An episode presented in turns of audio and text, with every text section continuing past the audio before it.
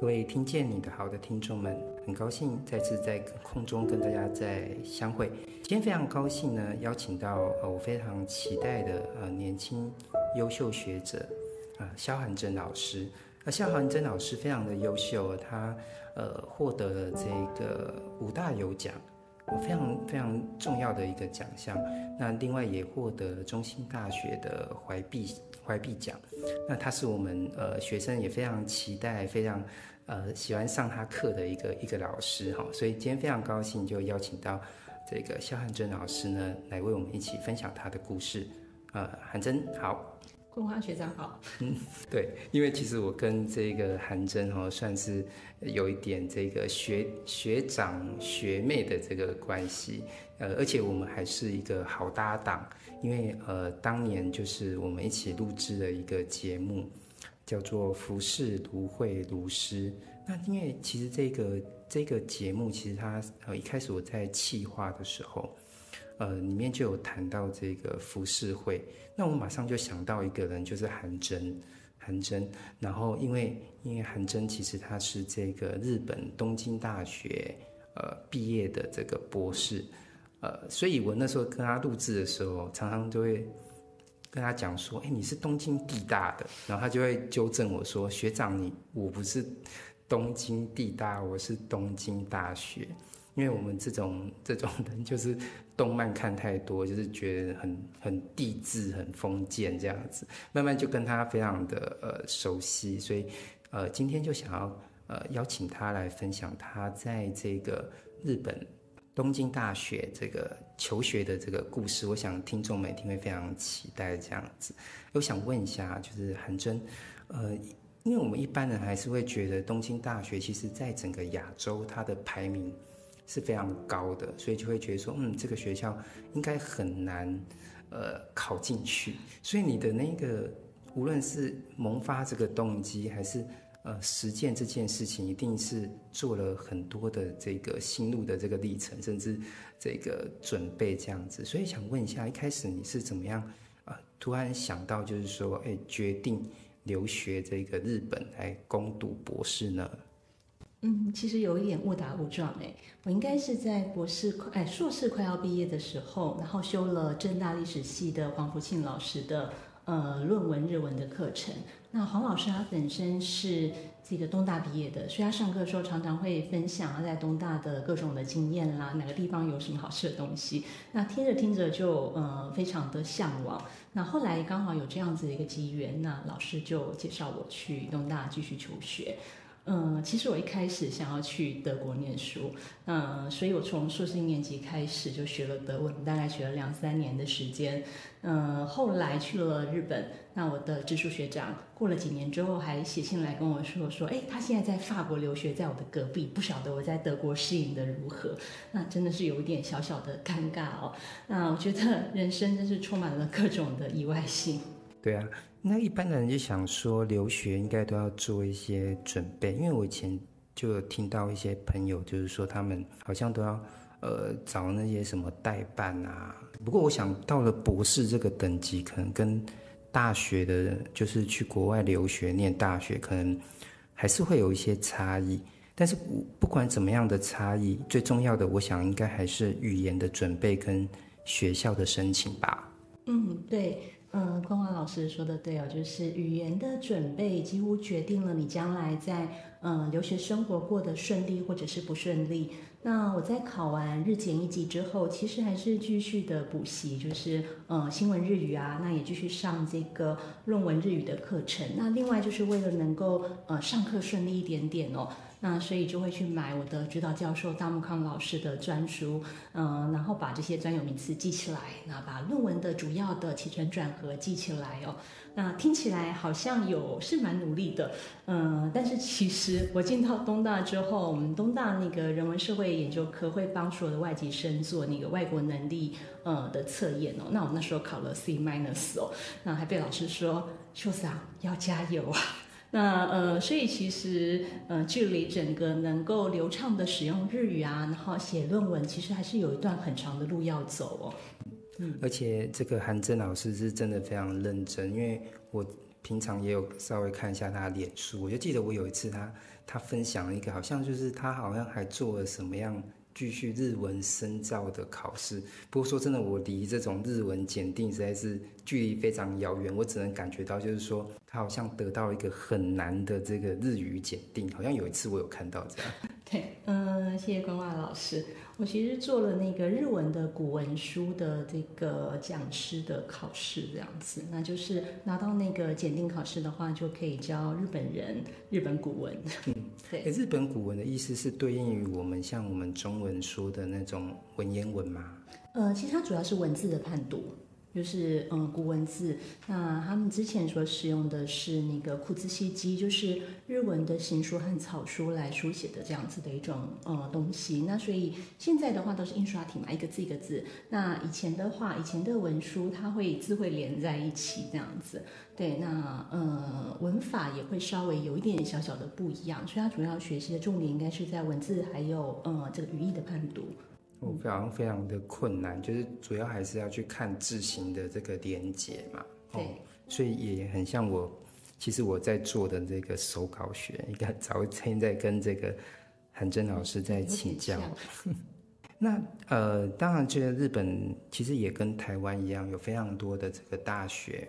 嗯，那为什么你会选那个东京大学？而且我们平常看日剧的时候，我我记得我以前有看过有一出日剧叫做《东大特训班》嘛。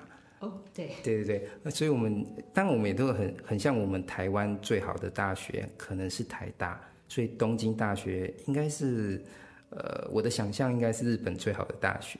那你为什么会选呃这一间？还有呃对东大的第一印象是什么？嗯，其实我当时只有申请东大一间哦，所以好像没有办法说为什么我会选这一间。那对东大的第一印象哦，嗯，非常好哦。那走在校园里面，会让我想到夏目漱石的三四郎哦，就包括那个法文一号馆啦、二号馆啦，那我们的那个可以看到三色郎词的三号馆哦，那总会觉得好像置身在文学的世界里面，很新，嗯，很亲切，也很新鲜哦。那呃，东大它本身的学习风气非常的好，那同学们对于整个学术研究其实都是相当的有热情哦。那我就记得有时候聚餐的时候，就会直接在这个呃餐会当中，大家就开始讨论起大家的论文哦。嗯，觉得能够在东大念书是一件很幸运的事情。欢迎来到听见你的好。让一首诗、一个故事、一场电影，也能听懂你的生活。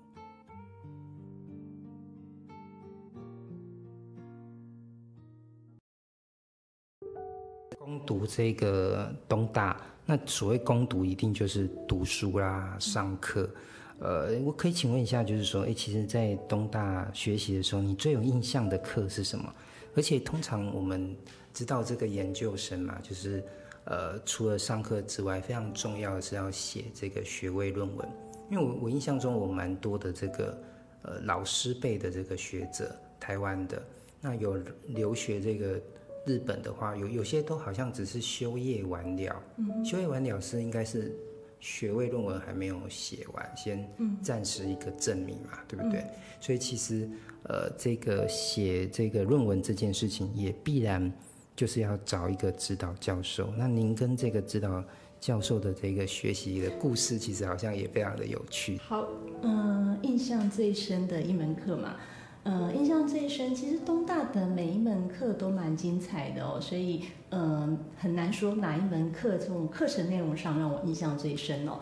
但是如果说是嗯、跟这门课。呃，遭遇的就选修它的这个过程呢，呃，印象最深的话呢，那有一门课呢，就是我的歌舞伎老师哦，嗯、郭锦户秀福老师的歌舞伎剧本导读哦，那这门课的话，对我来讲，大概是印象非常非常的深刻哦。那我在一些这个研究分享的呃会上，也有跟呃一些朋友们分享过这样子一个充满了呃命中注定的这样子的感觉的故事哦。那呃，我这门课之所以会去休息哦，其实简单讲就是我走错教室哦。那我走错教室，进到教室里面去的时候哦，那 TA 给了我呃当时的阅读的文本。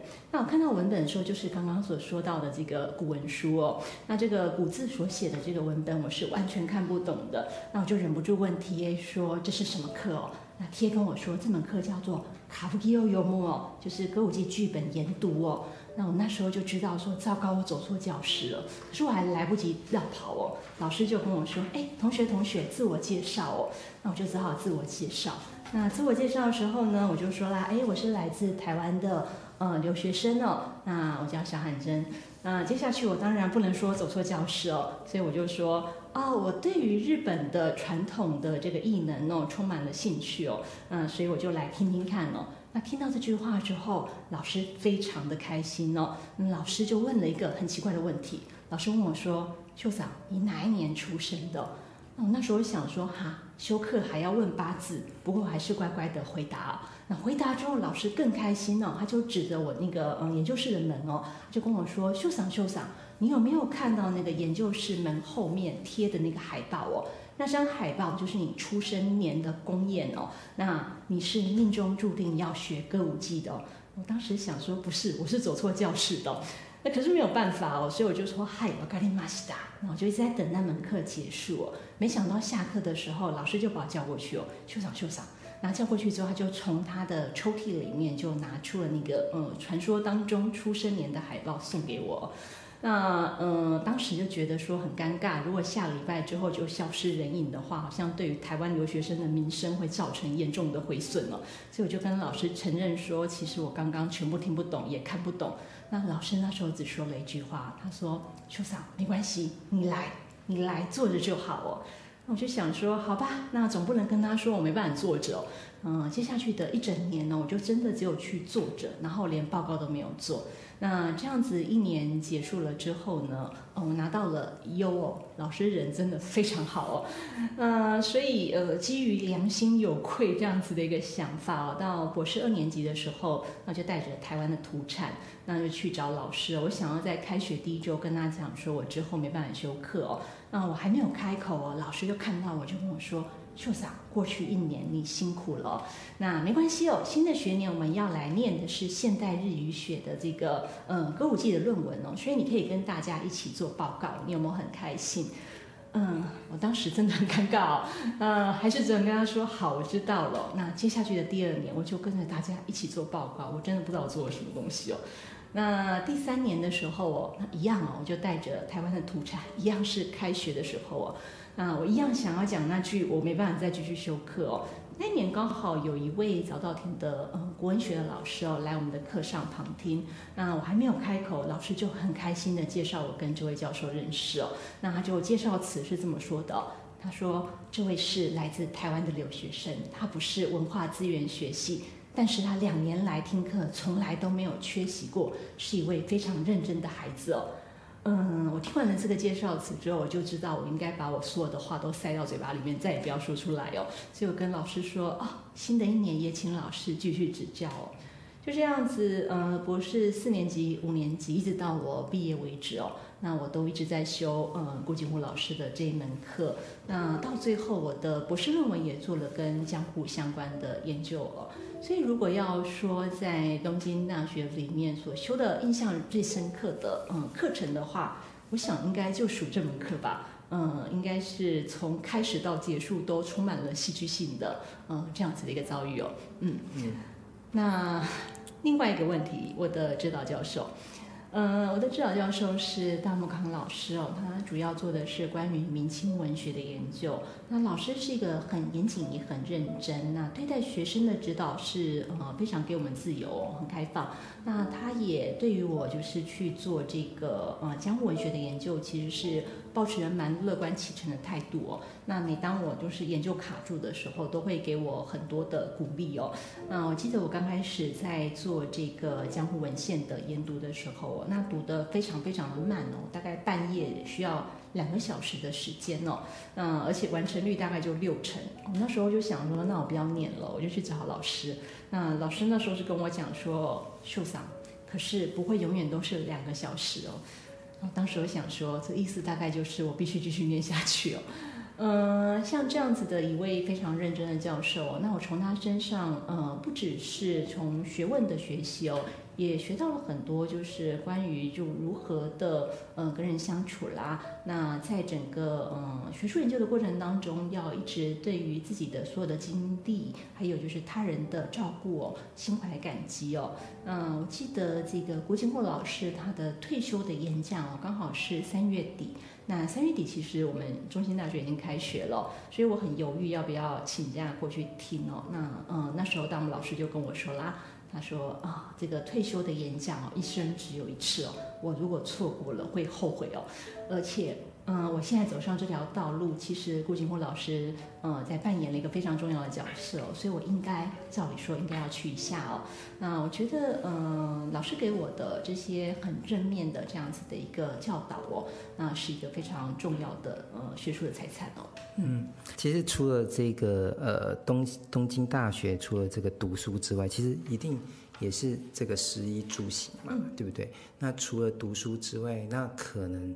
呃，东京的生活这个部分其实好像也值得一谈，因为我们大家都知道，东京的物价好像很贵这样子。呃，不知道会不会我们常常讲那个长安居大不易，在这个东京的生活，呃，还好吗？东京的物价真的很贵哦，租屋租屋的话非常的贵哦。那嗯，生活上还好吗？因为它的交通网络就是大家都知道它非常的密集哦，那非常的便利。嗯，所以对于不会骑车的我来讲，其实是非常友善的一个环境哦。那另外，它的外食虽然非常的不太便宜哦，那可是它的那些食材的话，基本上还算是合理的范围哦。嗯，而且它会有针对独身人士提供的小包装、小包装哦。嗯，我觉得其实是蛮友善的这样子的一个状况哦。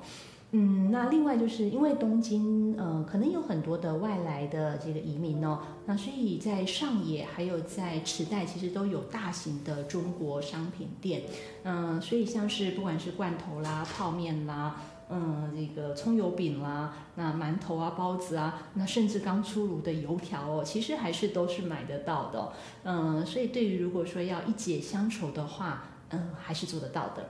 那我记得我留学的时候，秋叶原还开了台湾鸡排店哦。嗯，所以我觉得其实，嗯，东京本身如果是适应上来讲的话，应该不会很困难。嗯嗯，就是一个相对容易这个适应的这个环境这样子。